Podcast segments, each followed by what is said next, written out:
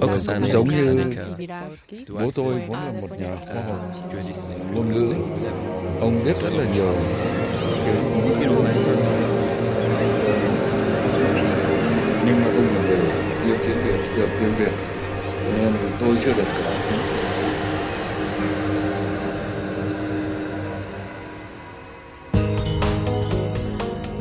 Herzlich willkommen in unserem Podcast Zeit für Mehrsprachigkeit. Wir möchten dich durch Mehrsprachigkeit empowern. Mit den Migrantinnen Lilian, Sprach- und Erziehungswissenschaftlerin, und Paulina, Linguistin und Logopädin, blicken wir in die Erfahrungswelten unserer Gäste, die mit Mehrsprachigkeit leben oder arbeiten.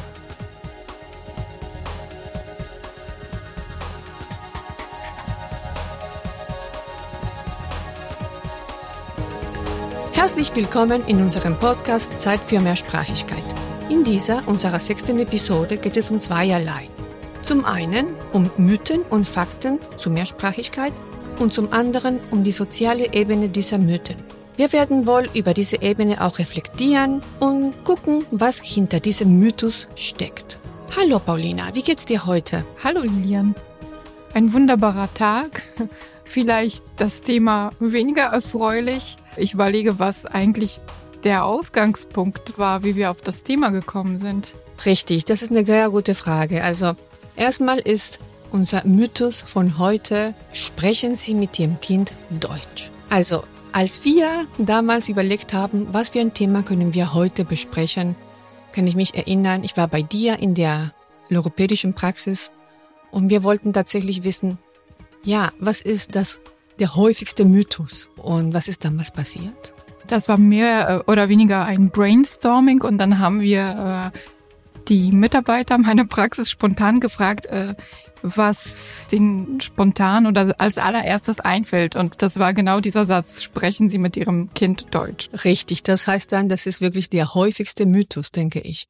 Alle drei Mitarbeiterinnen von dir haben dasselbe gesagt. Also die haben denselben Mythos erwähnt. Und ja, dann widmen wir uns heute diesem Mythos. Also, wir könnten zum Beispiel erstmal so damit anfangen, wie das sich bei dir in der Praxis zum Beispiel, ja, das Ganze ergibt. Fälle, zum Beispiel Situationen von sowas, wo wo man ja gesagt bekommen hat, sprechen Sie mit Ihrem Kind Deutsch. Das ist tatsächlich so, dass ich das entweder von den Eltern in den Beratungsstunden höre, also sowohl in der Praxis als auch in der Beratung äh, über Mio, also Mehrsprachigkeit im Ohr. Das haben mir auch Eltern berichtet, dass es nach wie vor zum Beispiel in, ja, durch Pädagogen, also in den Kitas oder halt in den Schulen, den Eltern dazu geraten wird, obwohl sie selber keine Muttersprachler sind,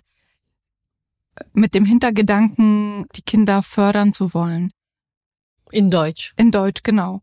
Also ich habe jetzt einen ganz konkreten Fall vor Augen und zwar eine Mutter mit einem Vorschulkind, äh, wo der, äh, wo die Erzieher gesagt haben, ja, wie soll ihr Kind in die Schule gehen, wenn sie nicht mal zu Hause mit ihrem Kind Deutsch sprechen?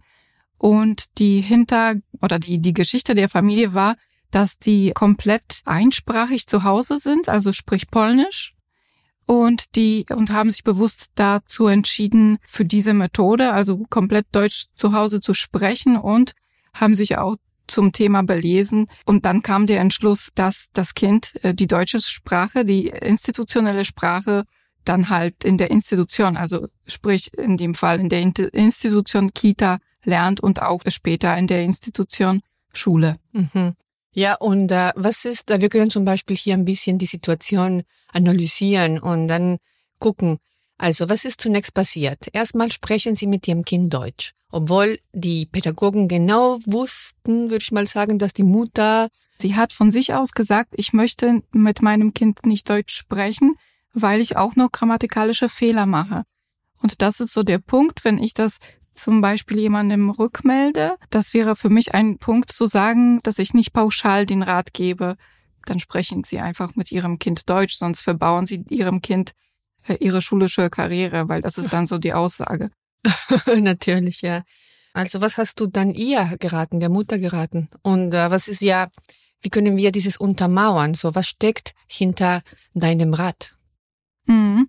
Leider Gottes wird, wird es den Eltern immer noch ganz oft gesagt oder den Eltern, die nicht muttersprachlich sind, mit ihren Kindern Deutsch zu sprechen. Wenn sie im Erwachsenenalter nach Deutschland gekommen sind, können wir nicht erwarten, dass sie das Niveau des eines Muttersprachlers haben.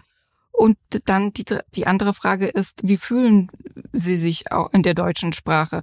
Weil wir dürfen diese emotionale Aspekte auch nicht vergessen und außer Acht lassen, weil das beeinflusst auch den Spracherwerb von dem Kind.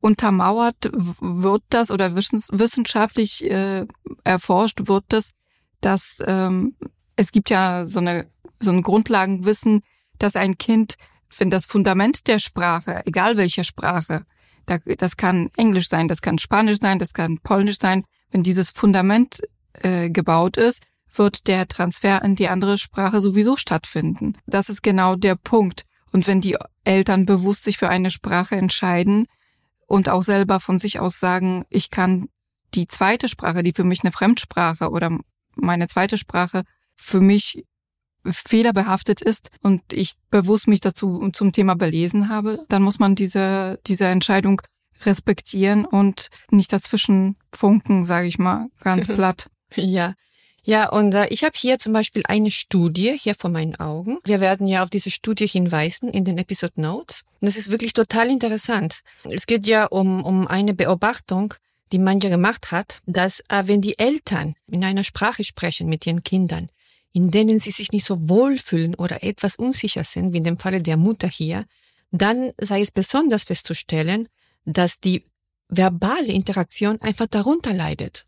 Also die Interaktion Eltern-Kind leidet einfach darunter. Und am Ende bei äh, so einem kleinen Baby oder bei so einem, ja, kleinen Kind kann das wirklich sehr verheerende Folgen haben, was zum Beispiel Emotionen betrifft. Du kennst dich bestimmt ja auch mit dem Thema da aus. Wie kann man Emotionen mit richtigem Erwerb einer Sprache verbinden? Ich kenne auch Fälle aus der Praxis tatsächlich. Das sind aber schon Extremfälle, dass die Kinder sich verweigert, dann komplett sich verweigert haben, Deutsch zu sprechen, weil die diese Sprache dann so negativ verknüpft waren äh, oder verknüpft hatten, weil den Eltern da auch dazu geraten ist, zu Hause Deutsch zu sprechen, um eben für die Schule vorzubereiten. Das liegt jetzt auch schon ein paar Jahre zurück, aber ich kann mich an eine Mutter erinnern, äh, wo das Kind dann letztendlich in psychologische Beratung war, weil es gar, gar nicht mehr Deutsch sprechen wollte. Und dann Schritt für Schritt wurde das so aufgebröselt, dass es halt mit diesem Rat letztendlich zusammenhing, weil sie damit nicht klargekommen ist, wieso die Mutter plötzlich mit ihr Deutsch spricht. Aber das, das war ein langer Prozess. Wie gesagt, es ist ein, auch ein Extremfall. Ja, ja, klar. Und weißt du, bei, bei äh, dieser einen Studie, die ich gerade eben erwähnt habe, hat man das besonders festgestellt, also dass die verbale Interaktion Mutter und Kind ja nicht mehr klappte und hat runtergelitten. Man hat das ganz besonders bei den Sprachen beobachtet oder bei den Dialekten, sagen auch oder bei den sogenannten Dialekten, Patois oder eben Mischsprachen. Man hat das da beobachtet. Und äh, wenn wir mal drüber nachdenken, ja zum Beispiel Dialekte wie Patois oder eben Mischsprachen, afrikanische Sprachen zum Beispiel, wenn man drüber nachdenkt, erstmal sprechen Sie mit Ihrem Kind Deutsch. Und wenn wir ja auch so ein Phänomen beobachten, dann sieht man ja zwei Ebenen, die etwas versteckt sind, die man ja nicht auf Anhieb mitbekommen hat, weil eben etwas implizit. Und zwar die Dimensionen von oder zwei Dimensionen von Sprachideologien, Machtverhältnisse und Prestige. Also Prestige, welche Sprache hat das Prestige irgendwie, oh, toll, man spricht ja zum Beispiel Englisch oder Französisch, aber wenn man ja Patois spricht oder andere Mischsprachen, dann ist es nicht mehr so toll, sondern dem Motto, ja, sagt man ja auch, ne? Das ist wirklich schade, weil man fragt sich, warum wir, auch wir natürlich, nicht nur Eltern, ja, warum wir so handeln. Also warum wird von uns erwartet, dass wir uns unterwerfen nach dem Motto, ja, ich gebe meine Sprache auf, weil ich will, dass mein Kind Deutsch lernt, sich integriert. Warum das passiert, ja, das deutet auf Phänomene hin, die wirklich mit, äh, ja, mit eher Machtbeziehungen und nationalen Diskursen zu tun haben. Und da, damit manche natürlich nicht so ganz theoretisch bleibt mit Sprachideologie oder Machtbeziehungen, nationalen Diskursen. Ja, das sind ja Themen, die wir ja wirklich, wir reden normalerweise nicht drüber. Deswegen sind wir auch hier, damit wir auch drüber reden und wir eventuell eine andere Perspektive auf das Thema bekommen. Als Beispiel einer konkreten Sprachideologie oder als Beispiel der Auswirkung von Sprachideologie möchtest du, Paulina, vielleicht über eine Erfahrung mit sprachideologischen Einstellungen erzählen, die, äh, die du ja kennst von deiner Studiezeit. Naja, mein Studium liegt ja auch schon ein paar Jahre zurück, aber da war das Thema präsent, ob ein, also es ging konkret um, um das Fach Deutsch als Fremdsprache und dann war die Frage im Raum, ob jemand, der, wo das Deutsche nicht die Muttersprache ist, sondern die, die, die Zweitsprache ist, ob man dieses Fach als schwerpunktmäßig dann studieren soll oder nicht. Und das ist halt so die Frage. Ich glaube, inzwischen hat sich die äh, Definition geändert. Das heißt, man ist zweisprachig, wenn man, egal wann man angefangen hat, die zweite Sprache zu sprechen. Und dann spricht man nicht mehr von der, von der Fremdsprache. Aber ich glaube, das macht emotional was mit dem Menschen. Mhm. Weil auf der emotionalen Ebene bleibt es halt so hängen, ja. Äh, spricht man dann nicht gut genug oder äh, es ist halt so defizitorientiert. Und diese Pauschalisierung, und ich glaube, ob das der Kontext jetzt in der Kita ist, bei, bei dieser Pauschalisierung, wenn man jemandem äh, diesen Rat gibt oder, oder später auf einer anderen Ebene, wenn man äh, studieren will und das so gesagt wird, ja, ich glaube schon, da sind wir wieder auf der emotionalen Ebene. Und ich glaube, das ist halt, wir mussten diese Pauschalisierung irgendwie aufbrechen und irgendwo sind wir da an diesem Bereich mit der, wahrscheinlich auch mit der Ideologie, welche Sprache ist besser oder welche Sprache ist schlechter.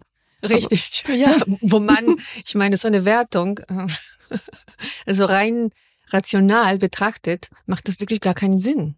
Nee, es macht gar keinen Sinn. Ich glaube, wir müssen das alles als eine Ressource sehen und egal mit welcher Sprache die Leute dann zu uns kommen, genau das als Ressource nutzen und darauf aufbauen. Mhm. Ja. Und nicht den, äh, das noch schwieriger gestalten. Mhm. Und das ist halt so die Frage. Sieht man das, das ganze Konstrukt? Also guckt man sich die Familie komplett? Wie sprechen sie? Was, wie ist die Konstellation? Oder wird der vielleicht sogar mit guten, es ist als ein guter Rat gemeint, aber die Frage ist, was macht das mit der Familie?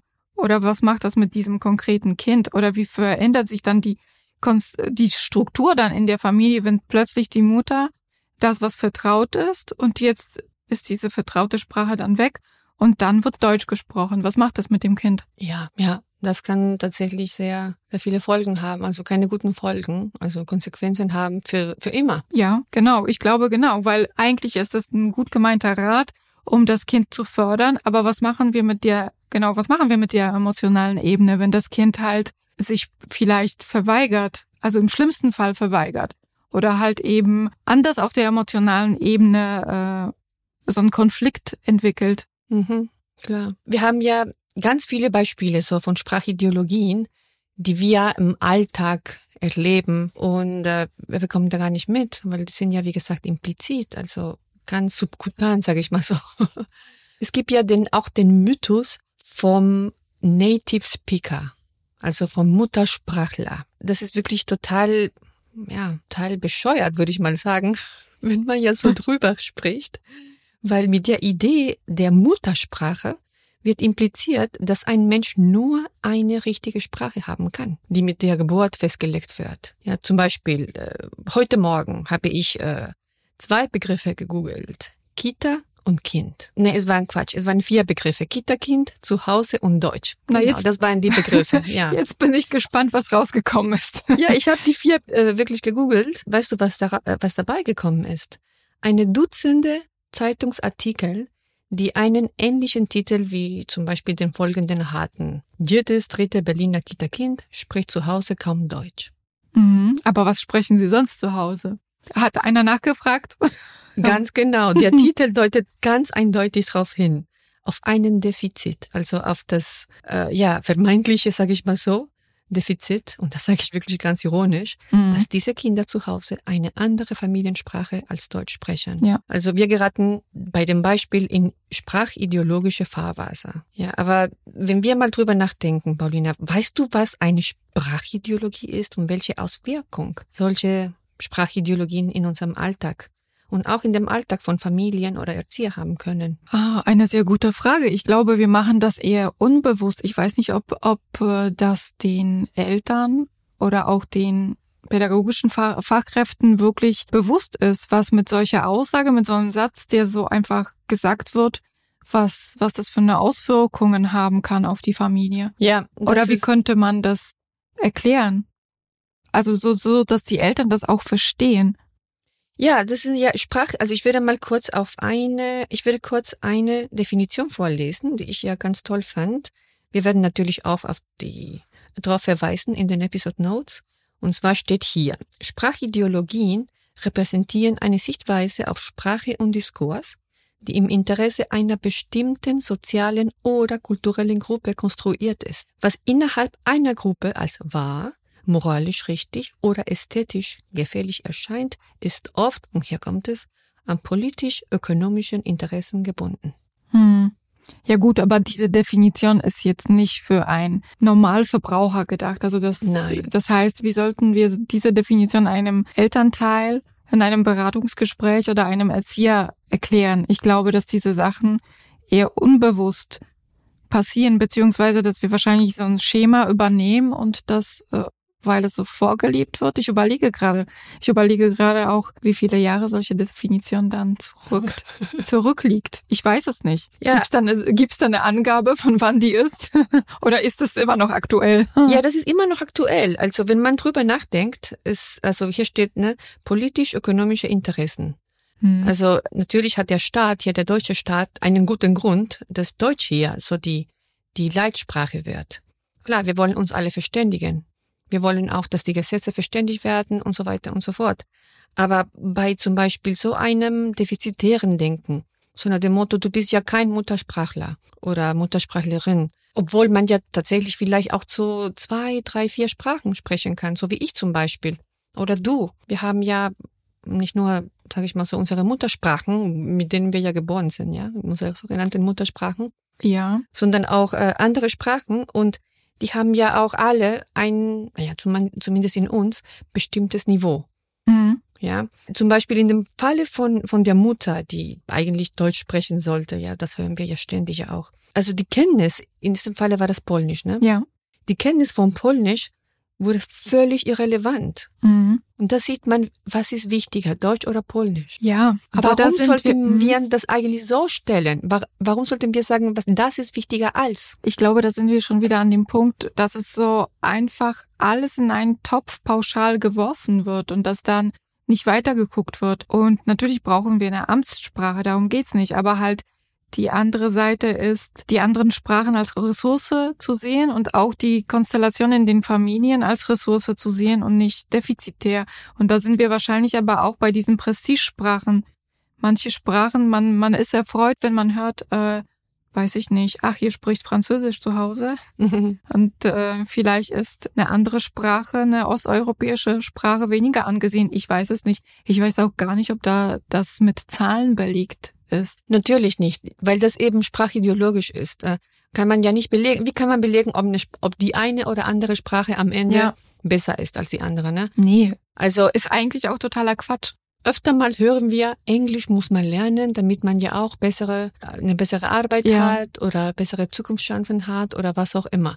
Ja, Englisch ist ja natürlich die, wie will man sagen, die, die, so eine, die Wirtschaftssprache. Auf jeden schlechthin. Fall. Ja.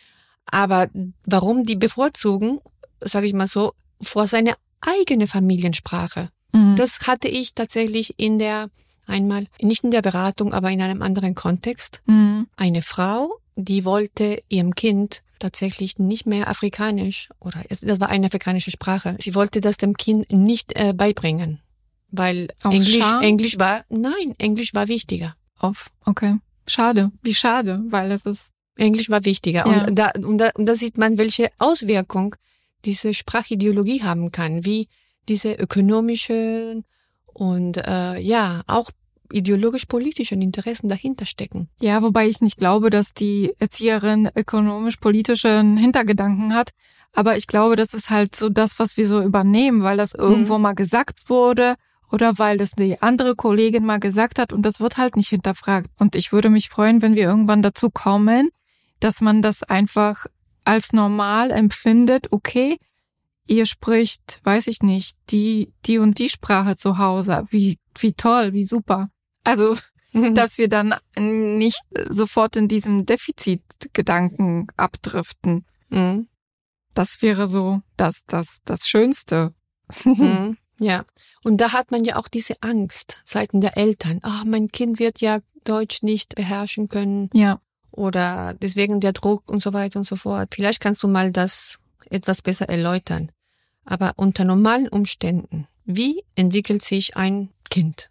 Wenn wir zum Beispiel über ein Kind sprechen, das unter ganz normalen Umständen erzogen wird. Der Vater zum Beispiel spricht Albanisch und die Mutter spricht Türkisch. Sowas haben wir ja oft in der Beratung oder in den Workshops. Und das Kind hat ja die Umgebungssprache Deutsch, also in der Kita zum Beispiel und so. Was können wir dann Eltern mitteilen oder sagen Richtung diese Angst, diese Angst, dass mein Kind, mein Kind wird nicht richtig Deutsch lernen hm. oder so, wenn das Kind nicht zu Hause Deutsch spricht. Wie kannst du dann Eltern sowas mitteilen, dass es, dass sie sich keine Sorgen machen müssen oder keine Ängste da in der Richtung haben sollen? Ja, jedes Kind kann mehrere Sprachen lernen, parallel lernen und Kinder können mehr als eine Sprache erwerben und da muss die deutsche Sprache nicht, nicht dabei sein, zwingend notwendig. Wichtig ist, dass sowohl der Wortschatz, die, die Grammatik, die Aussprache, dass das von einem sprachkompetenten Elternteil dem Kind beigebracht wird. Und letztendlich ist es egal, in welche Sprache es passiert. Hauptsache, die Eltern fühlen sich wohl mit der Sprache, die können diese, die beherrschen die Sprache und genau das vermitteln sie dem Kind.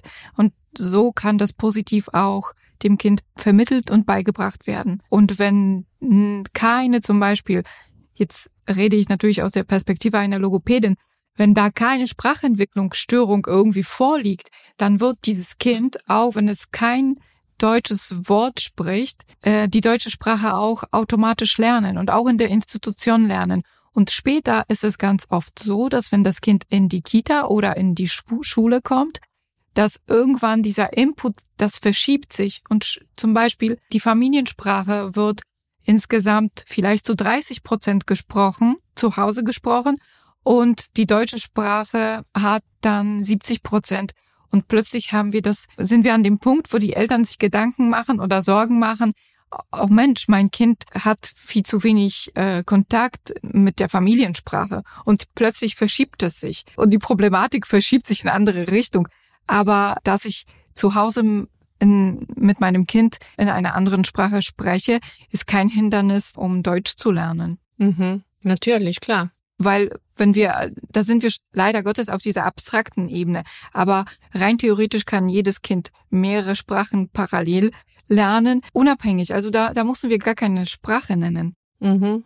Also es geht nur um diese reine Struktur von, von Grammatik und, und Wortschatz. Ich glaube, das Problem ist, dass es ganz oft einfach pauschalisiert wird mhm. und diese guten, gut gemeinten Ratschläge einfach so in die, in die, ja, Welt posaunt werden, ohne, ohne darüber nachzudenken, was man da eigentlich gesagt hat. Und die Frage ist, was macht das dann mit der Familie? Mhm. Oder wie wird das aufgefasst? Und ich glaube, wenn wir zurück zu dieser einen Mutter zurückkommen, ich habe damals auch gesagt, dass es auch Projekte gibt, wo zum Beispiel das Thema Mehrsprachigkeit auch vielleicht als kleine Fortbildung für die Kita stattfinden kann oder ob die sich auch vielleicht einen Rat äh, ja woanders holen können und so weiter. Aber ich, ich habe den Fall auch nicht mehr verfolgt, weil die Mutter sich auch nicht mehr nicht nochmal weiter bei mir gemeldet hat. Ich weiß auch nicht, wie, der, wie das ausgegangen ist, leider Gottes. Es hat mir nur, es hat mich nur erschrocken, dass ein Satz, der so gesagt wird, was das mit der Familie gemacht hat. Ja, ja, oh, ja, schade eigentlich. Ja, und wie gesagt, wir hatten ja auch am Anfang erwähnt, bei unserer, bei unserem Beispiel von dieser Mutter, dass wir ja zwei Ebenen beobachtet haben von Sprachideologien. Also das war erstmal die eine von wegen die eine Sprache ist wichtiger ne, als die, zum Beispiel in diesem Falle Deutsch, ist wichtiger als die Muttersprache, was damit impliziert wird. Und auch diese prestigeträchtigen Sprachen. Also, ich habe ja wirklich beobachtet, Mehrsprachigkeit ist dann positiv und anzustreben, wenn dabei prestigeträchtigen Sprachen betroffen sind. Dann ist es kein Problem, dann ist das super. Und das ist ja auch oft der Fall, wenn wir das Thema Sprachen und auch zum Beispiel Schule, also in Bildungseinrichtungen, ja, da sieht man, dass äh, Sprachen dann nicht gleich sind, sondern da gibt es eine bestimmte Hierarchie. Mhm. Andere sind wichtig, andere nicht. Also wenn du, wenn man drüber nachdenkt, ist die Herstellung dieser sozialen Randordnung innerhalb von Sprachen äh, wirklich nicht so neutral zu erklären oder ra rational zu erklären oder auch nicht mit linguistischen Kriterien zu erklären, sondern haben wir ja auch mit bildungs- und sprachpolitischen Entscheidungen zu tun. Dann würde es aber wiederum heißen, dass ja, dass die, die Eltern auch direkt in eine Schublade gesteckt werden, oder verstehe ich das richtig? Wenn sie auch, also wenn wenn eine weniger prestigebehaftete Sprache zu Hause gesprochen wird, dann wird einem gleich quasi bedeutet das, dass dass man dann, weiß ich nicht, sich weniger für Bildung interessiert oder womit hängt das dann zusammen? Ja, das hat, das hängt damit zusammen, was es eigentlich mit den Eltern oder mit diesen Familien ausmacht. Hm. Also die Botschaft ist am Ende, deine Sprache ist nicht wichtig oder hm. nicht mehr so wichtig und das kann wirklich gar nicht sein, dass da eine Wertung stattfindet. Ja, ja, die Frage ist, aber dann mussten wir eigentlich die Frage, die Frage musste umgekehrt werden oder umgedreht gestellt werden im Sinne von, ja, wie können wir können wir die Sprachen dann aufwerten oder mussten wir die Sprachen aufwerten oder überhaupt beziehungsweise wieso gibt es da so eine Hierarchie? Hierarchie gibt es, wie gesagt, wegen sprachideologischen hm. Gründen. Das ist ja, weil es gibt nichts Rationales. Ja.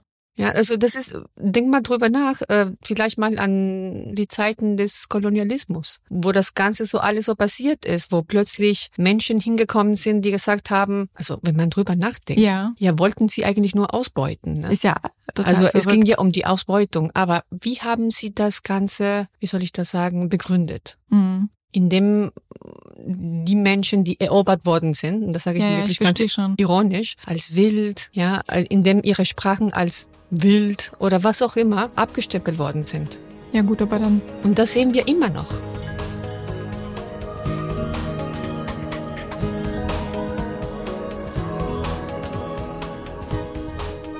Mir ist gerade noch eine andere Frage eingefallen und zwar, wenn wir überlegen, dass Englisch im Grunde auch eine Weltsprache und eine internationale Sprache ist. Wir Aber nicht nur Englisch, es gibt ja auch Chinesisch, ja, genau. Oder Spanisch, eine Oder ganz Spanisch. große spanische Community ich in glaub, der ganzen die, Welt. Die zwei meistgesprochene Sprache in der Welt ist, glaube ich, Spanisch sogar. Richtig. Wie könnten wir das dann äh, bewerten? Also, wir reden hier von zwei Kontexten, zwei Zusammenhängen.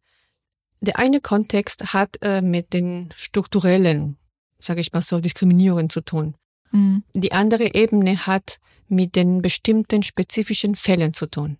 Mhm. Ja, also hier geht es nicht um eine Wertung von Sprachen, sondern nach dem Motto, welche ist besser, sondern in diesem konkreten Beispiel von der Mutter, von diesem Fall, reden Sie mit Ihrem Kind Deutsch. Egal, ob das Polnisch war oder Albanisch oder Englisch. Englisch oder egal welche. Hier geht es um eine Familie. Hier geht es um die Wertung von der Familiensprache. Und das hat nichts damit zu tun, ob man ja auch in der Welt sich für zwei Sprachen oder drei Sprachen entschieden hat, um eben zu kommunizieren. Das ist was ganz anderes. Und nicht vergessen, dass dieser Gedanke zu kommunizieren, weil ja man natürlich in einer globalen Welt lebt und so, das hat auch mit, ja, wirtschaftlichen Interessen zu tun. Und die sollte man ja auch befriedigen, zumal man ja auch natürlich kommunizieren will und mit anderen Ländern auch äh, wirtschaftliche, ja, Unternehmungen machen will. Das ist ja klar. Aber wir reden bitte hier von zwei verschiedenen Kontexten, die nicht die gleiche Ebene haben. Der eine Kontext ist, wie gesagt, global und der andere hat mit der Familie zu tun, mit dem besonderen Fall der Familie.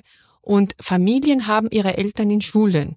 Und Schulen sind auch der Bildung. Und ein Ort der Bildung sollte auch weitere Sprachen pflegen, die nicht nur Englisch oder Chinesisch oder Spanisch sind. Mhm. Das ist auch ein Teil von Erziehung. Wollen wir Kinder richtig erziehen, dann sollen diese Kinder die richtigen Beispiele fürs Leben haben, wie man dann mit Sprachen umgeht. Und die Schule ist genau ein wunderbarer Ort, um Sprachen aufzuwerten, um Sprachen dahin zu bringen, wo sie hingehören. Nämlich ganz, ganz oben, Sprache macht Menschen aus. So ist es. Ne? Also ich fühle mich ja mit meiner also mit, Span mit meinem Spanischen, ja. Ich bin leider nur einsprachig aufgewachsen, weil meine Eltern eben nur Spanisch können und so meine ganze Familie. Aber ich kann mich ja auch in die Situation hineinversetzen von von so vielen Familien, die diese ja komischen Botschaften bekommen, von wegen die eine Sprache soll, also implizit ja mitbekommen, die eine Sprache soll besser oder eher gelernt werden als zum Beispiel sogar die eigene. Mhm. Ja, hier geht es nicht darum, Sprachen auch in einen, ja, in eine Konkurrenz oder sowas zu stellen, sondern um die Aufwertung. Wir gucken auf das Individuum oder auf den besonderen Fall, auf die besondere Familie. Und da kann man wirklich nicht reden von einer sozialen Rang Rangordnung.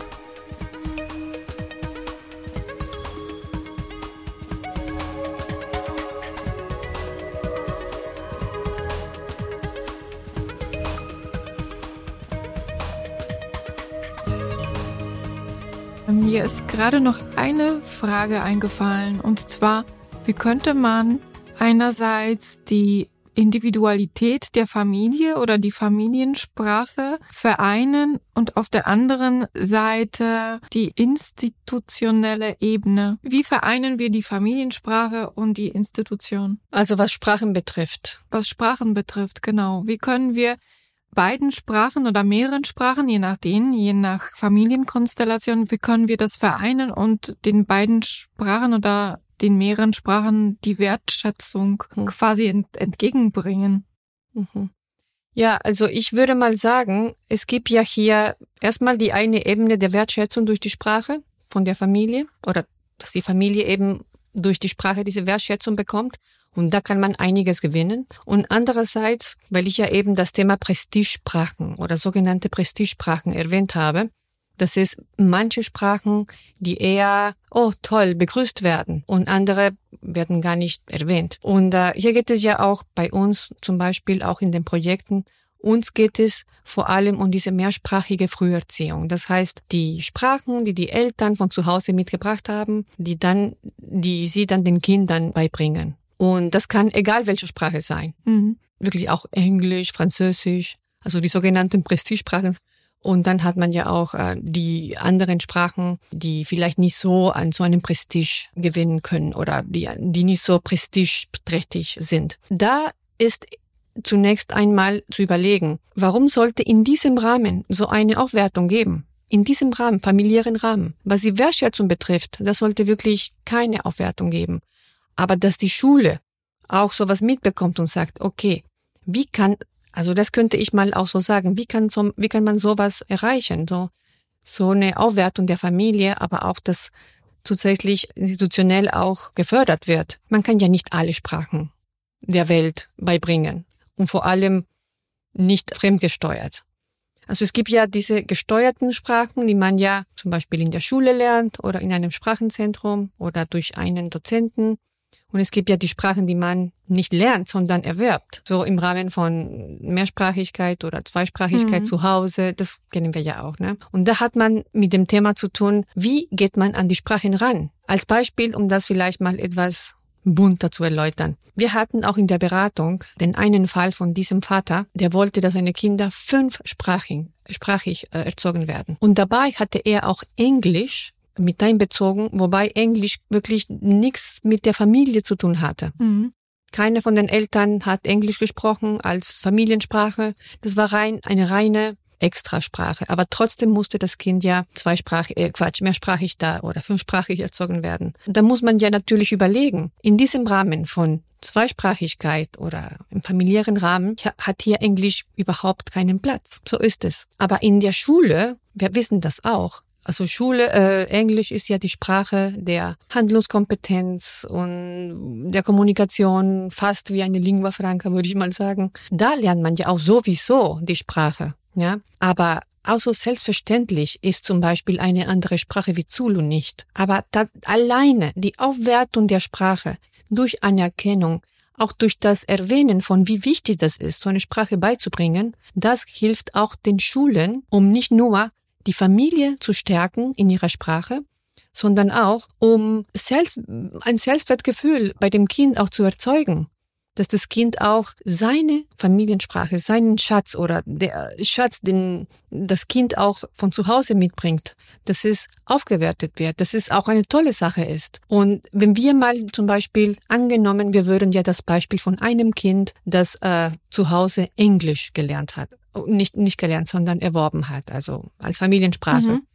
Wenn das Kind in eine Einrichtung kommt, zum Beispiel in eine Kita oder so. Und dann erfahren das die Erzieherinnen. Würden sie sogar behaupten und applaudieren, oh toll, Englisch ist ja toll, ne? Aber das gleiche Kind, sage ich mal so, in einem anderen Kontext von einer, keine Ahnung, Zulu-Sprache oder so. Mhm. Wenn das Kind in die Kita kommt und die Erzieherinnen das hören, dass kind, das Kind Zulu spricht oder dass die Familiensprache Zulu ist, was fangen sie damit an? Nichts erst einmal. Ja, es ist halt die Frage, sind das Berührungsängste? Natürlich ist es einfacher, eine deutsch-englische Kita zu finden, als eine deutsch-Zulu-Kita zu finden. Die wird es wahrscheinlich nicht geben.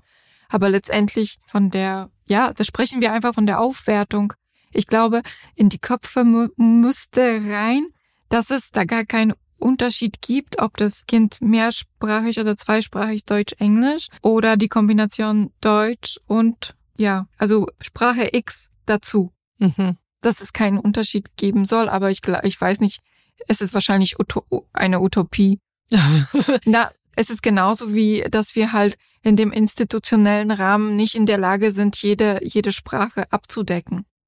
Ein Begriff in meinen Ausführungen war bisher sehr oft Wertschätzung für die Familiensprache. Da fragt man sich vielleicht, was soll das? Warum? Und oft erleben Familien mit Migrationshintergrund oder mit Fluchterfahrung hier in Deutschland, äh, ja, Diskriminationserfahrungen. Also wir erleben auch Diskriminierung.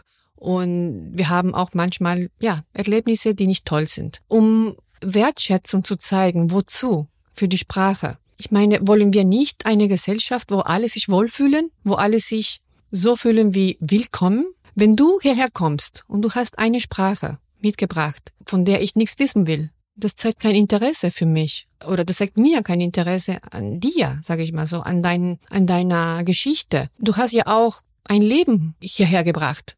Also nicht nur dich und deine Familie, sondern ein Leben dahinter. Und das hat dich jetzt ausgemacht. Und dass du hierher kommst und das hier mit uns nicht teilen kannst oder dass wir nicht neugierig sind, wer bist du? Was hast du alles erlebt? Was für eine Sprache sprichst du? Was macht dich den Menschen, der du bist? Das ist für mich Wertschätzung für die Sprache. Das kann man machen durch die Sprache. Und am Ende des Tages geht es ja am Ende, ja, das ist vielleicht etwas Utopisches. Aber warum kann man nicht gleich alle Sprachen die gleiche, ja, die gleiche Wertung haben? Sprachen lernt man, wie gesagt, zweierlei. Entweder zu Hause oder selbst, entweder in der Schule oder man ist Autodidakt. Es gibt ja auch ganz viele Leute, die so Sprachen lernen oder was auch immer. Und da muss man ja auch unterscheiden. Sprachen lernen, wie, wie ich das zum Beispiel gemacht habe mit, äh, mit meinen Sprachen, das ist total mühsam, total mühsam und erfordert viel, viel Arbeit. Und angenommen, ich wäre mit einer anderen, mindestens einer weiteren Sprache erzogen worden, hätte ich die Grundlage geschafft, um dieses Kognitive so zu entwickeln, so dass weitere Fremdsprachen, wenn ich später in der Schule eine Fremdsprache lerne, so dass ich diesen Rahmen schaffe, diesen kognitiven Rahmen schaffe, der später mir helfen wird, Sprachen leichter zu lernen, effizienter zu lernen. Und weil die Verknüpfungen, die da herrschen, die kennen wir ja auch. Also in der Sprachwissenschaft und äh, auch in der Linguistik. Äh, die, die Verbindungen, die man oder die ein Kind, sage ich mal so, oder ein Baby macht, wenn das Baby zweisprachig oder mehr erzogen wird, sind äh, oder dienen dieser Kognition, die, dienen dieses Sprachenlernens, oder? Ja, ja, also das, äh, man hat das untersucht und herausgefunden, dass wenn jemand mehrere Sprachen parallel lernt, also von Kind auf, wird das woanders gespeichert, als wenn ich später, wenn ich älter bin, eine Fremdsprache lerne. Dann wird es woanders im Gehirn gespeichert. Das stimmt schon. Aber mir ist jetzt noch ein Gedanke gekommen und zwar habe ich, habe ich gerade überlegt, ob wir uns zu lange mit diesem Thema aufhalten, ja, dass wir die Sprache definieren, also sprich, ist das jetzt eine, eine prestigehaltige oder, oder nicht und eben uns da mit dem Thema so verlieren, dass wir den Menschen dahinter gar nicht sehen. Das, Ganz was genau. du gerade, das, was du gerade gesagt hast, weil wir so lange definieren und gucken, ja, soll das Kind dann doch lieber mit den Eltern Deutsch sprechen, beziehungsweise sie sollen das so und so zu Hause machen.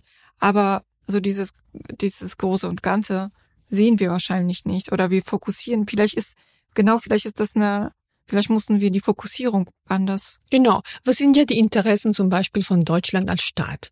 dass wir alle Deutsch lernen. Und das ist super. Ich meine, das ist natürlich toll. Ne? Also, wir kommunizieren ja auf Deutsch und wir müssen ja auch Deutsch, sage ich mal so, lernen und so, ne? Aber nicht auf Kosten von dem Verlernen der anderen Sprachen oder der, will ich sagen Verlernen, aber nicht auf Kosten der Nichtförderung der Familiensprachen. Das muss man, glaube ich, so betonen. Na, ich glaube, dass der Punkt ist, dass wir umdenken müssen, dass die andere Sprache, die Familiensprache, die deutsche Sprache nicht negativ beeinflusst. Ganz im Gegenteil. Sowieso.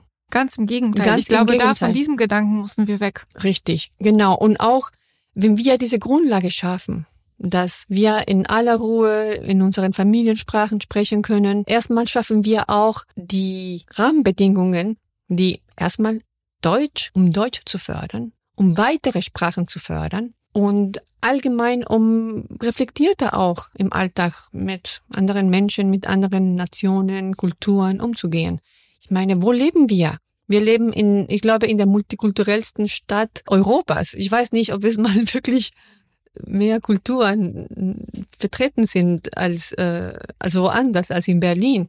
Na, ich, ich glaube, Berlin ist schon sehr stolz drauf, Multikulti zu sein. Ja, und ich glaube, dann müssen wir das auch so leben und nicht alles hinterfragen und eben die Familiensprachen hinterfragen oder eben, wir müssen, wir müssen davon weg. Richtig. Einfach, deswegen wollte ich unbedingt heute dieses Thema anschneiden. Das Thema der Sprachideologie.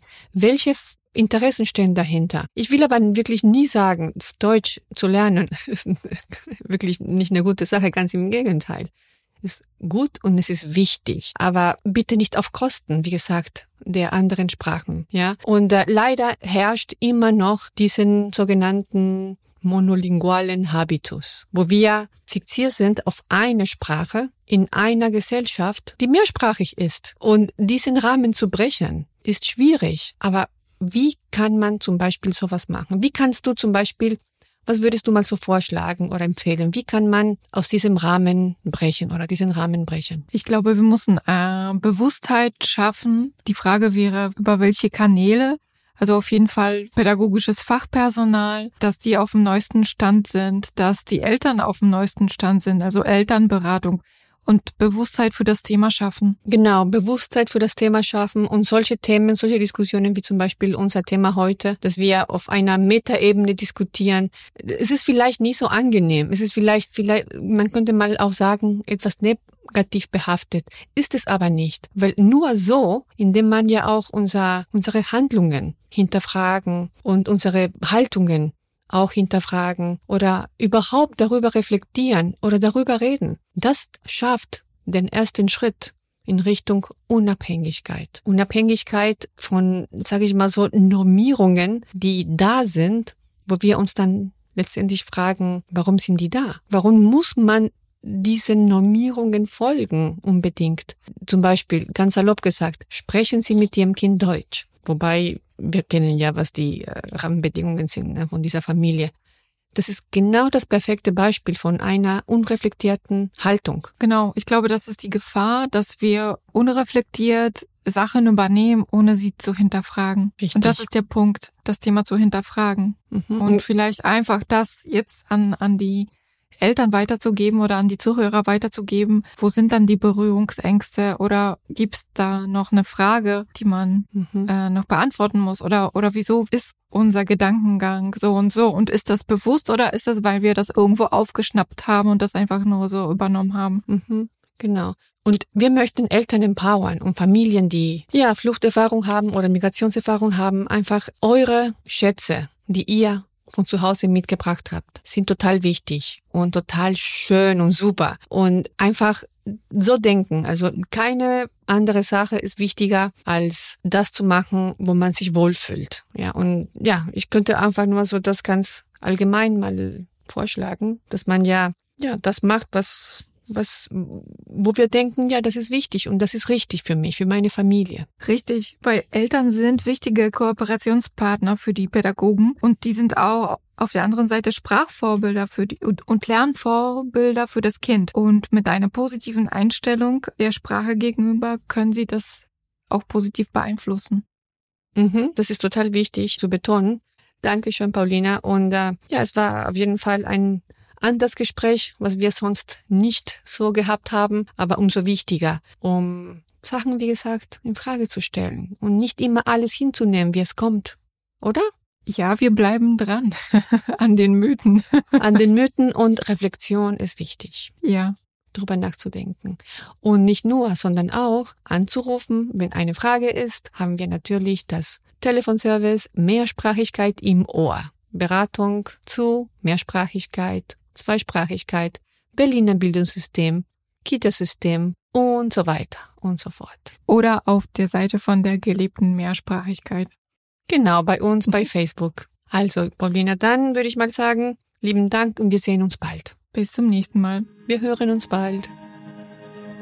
Dieser Podcast ist eine Produktion von Mamis en Movimiento und Sprachcafé Polnisch und ist Bestandteil des Projektes Gelebte Mehrsprachigkeit 2022. Das Projekt Gelebte Mehrsprachigkeit 2022 wird aus Mitteln des bezirklichen Integrationsfonds des Bezirks Pankow gefördert. Der Integrationsfonds ist eine Maßnahme des Gesamtkonzepts zur Integration und Partizipation Geflüchteter des Senats von Berlin. Regie und Redaktion Lilian Vasquez Sandoval. Co-Redaktion Agatha Koch. Moderation Paulina Butkus. Musik und technische Produktion Niato Kastenfischer.